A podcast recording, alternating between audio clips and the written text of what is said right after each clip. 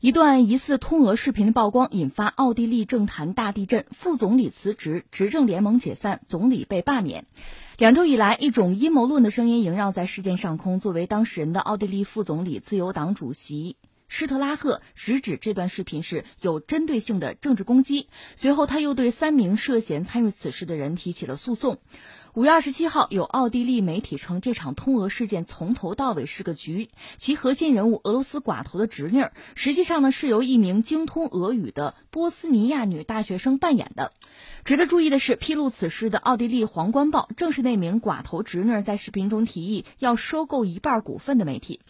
奥地利这事儿确实让人有一点晕啊，因为你看，他二战之后是个中立国吧，呃，坦率讲，一般说来，大家认为他政坛是比较稳定的，另外对欧洲、对全球的政治经济格局也不会有太大的影响，就是安安静静的啊。没想到现在怎么真是这个让人觉得眼花缭乱哈，这花招迭出，而且这成为大热门，就是奥地利也好，欧洲也好，都高度的关注，因为前两天不正好是欧洲议会的选举嘛，所以这个事儿真的是。就太耐人寻味了，因为这个时间点卡的太妙了。那说到奥地利呢，我们难免要多说两句，因为一提到奥地利，可能大家想到的是维也纳新年音乐会，对吧？金色大厅，哎呀，非常美丽的一个城市啊，甚至是一个国家等等等等。那你再看看欧洲的历史，奥地利、哈布斯堡王朝、什么奥匈帝国，你在历史上确实都是很有名。嗯，对欧洲、对世界，特别是西方世界的影响，一度还是比较大的。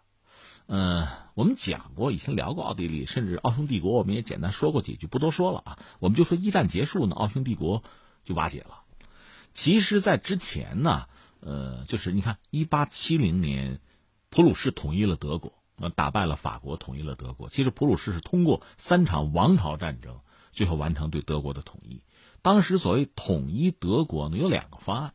一个叫大德意志方案，其实就是奥地利为主；那个小的方案呢是普鲁士为主。最后普鲁士把这事儿做成了。但奥地利本身呢，他说德语的，他也认为自己就是德意志的中心，一度是这样子。那你看，奥地利和德国之间确实有着千丝万缕的联系。呃，二战那个大魔头希特勒，他不就生在奥地利吗？实际上是这样的状况。呃，一战结束，奥匈帝国又分崩离析，在这个背景之下呢，就是奥地利自己确实也。也要生存和发展，但是当时欧洲的局面确实很乱。你看，纳粹上台，在德国上台，其实，在奥地利也就出现了纳粹势力、纳粹党。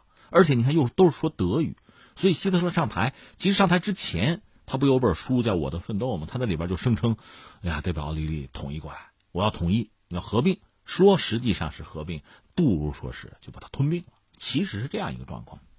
那奥地利当时其实就有点乱。一个是有些纳粹，就奥地利的纳粹，他们和，呃，意大利和德国遥相呼应，都是法西斯，就呼应希特勒的这个愿望。而另一方面呢，还有很多奥地利人不想被吞并，人家想谋求自己的独立啊，独立国家啊。典型的是谁呢？有一个奥地利的总理叫做陶尔斐斯，这个人最后是被纳粹给刺杀了啊。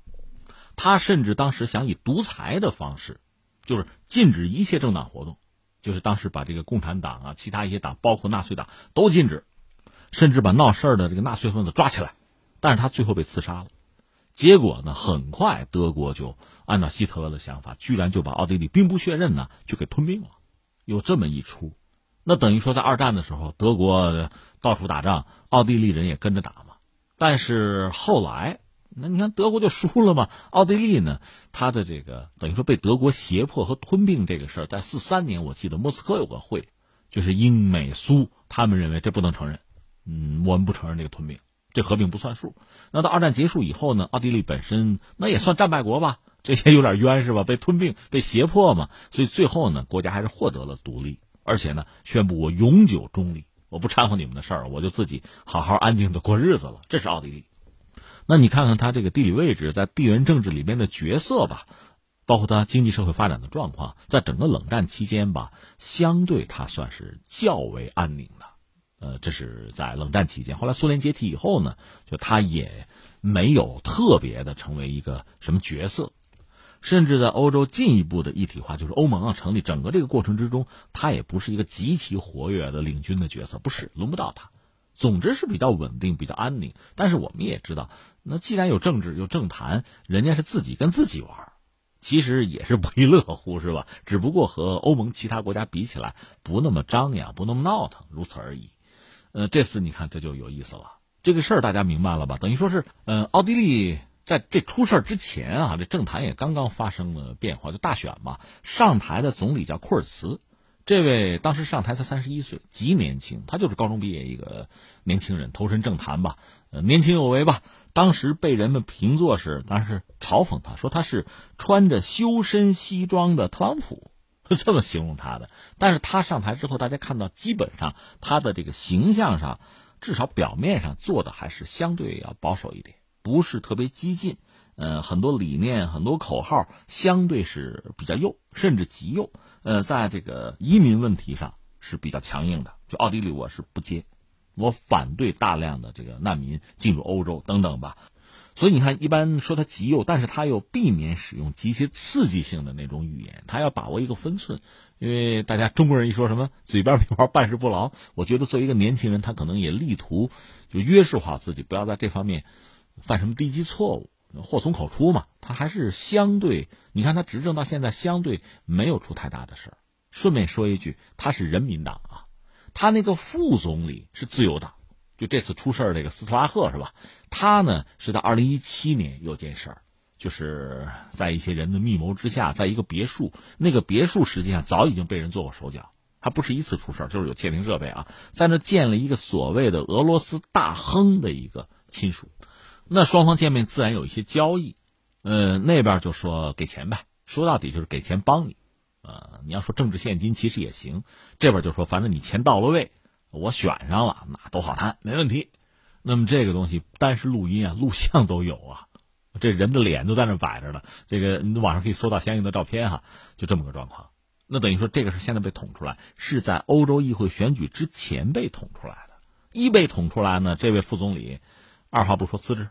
认了辞职，因为这个事情没法解释，因为那脸是你嘛，没办法。呃，中国话叫什么叫越描越黑是吧？我辞职，先辞职再说。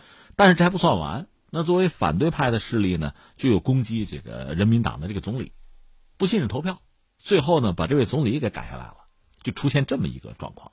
那怎么办呢？反正有接手的，可能还是个女性。就等于说，奥地利历史上第一位女总理已经出现了啊！只不过这事儿没有完，那下面就是大选吧，大选吧。但是大家认为呢，如果大选的话呢，这位三十来岁的刚刚下台的总理，应该还有机会，还有可能卷土重来。而那个斯拉赫那位呢，在欧盟议会就选举过程中，他就是表现也还是不错的，所以将来看政治前途也不一定断送。而他认为，我这就是这着了道了。被人家给弄到坑里去了，我跟你们玩不了，这得打官司啊，诉讼啊，告你们啊，呃，这个告恐怕也是必然的，你得给自己找个清白，找个脸儿吧。现在我们看到是这么一出，最让人觉得就这个事情哈，看不清或者说耐人寻味的是什么呢？就是它恰恰是在欧洲议会选举之前出的，在那之前呢，大家一般认为这次议会选举，你看着啊，这个极右势力会大行其道。但是，因为刚才我们说通俄门这个事儿一闹呢，人们对极右势力，甚至是全欧的，包括意大利什么的极右势力，法国的都有某种怀疑和排斥了。会不会通过这个事情，最后就影响到这个选举的结果？极右势力就呃就败退呢？啊，走麦城呢？现在看来也没有。一个是极右势力没有大行其道，但是也没有走麦城。就这个事情对欧洲议会的选举，现在看没太大的影响。我们只能这么说。呃，那么说到这儿就想问了，为什么会跟通俄扯上关系？为什么通俄会被当成政治攻击的题材呢？呃，是啊，你要是通美，恐怕就不至于这么惨了。这是欧洲嘛？因为长期以来，你看冷战的时候，西方对苏联就是极为提防，认为苏联早晚得跟我们干起来啊，要横扫欧洲啊，就非常紧张，所以才有了北约啊，嗯，才有了美国领导的北约。那还有很多国家逐渐的加入，即使苏联解体之后呢，北约也没有解散，还是美国是头儿只不过呢，欧洲人自主性多多少少强一点。可是这几年你看呢，不管是说这个美国和俄罗斯，还是英国跟俄罗斯，还是欧洲其他国家和俄罗斯，呃，美英其实和俄罗斯关系是最糟。那么其他国家稍微好一点，但是也好不到哪儿去。呃，只是有一些能源什么的合作。总的来说，西方还是要抱团提防着俄罗斯。在这个背景之下。你说你要通美，恐怕通英啊，也就那么回事儿。通俄、通敌，这个相对是比较接近的，才最有影响力、最有震撼力，才对政治对手有最大的杀伤力。我们只能是这么理解。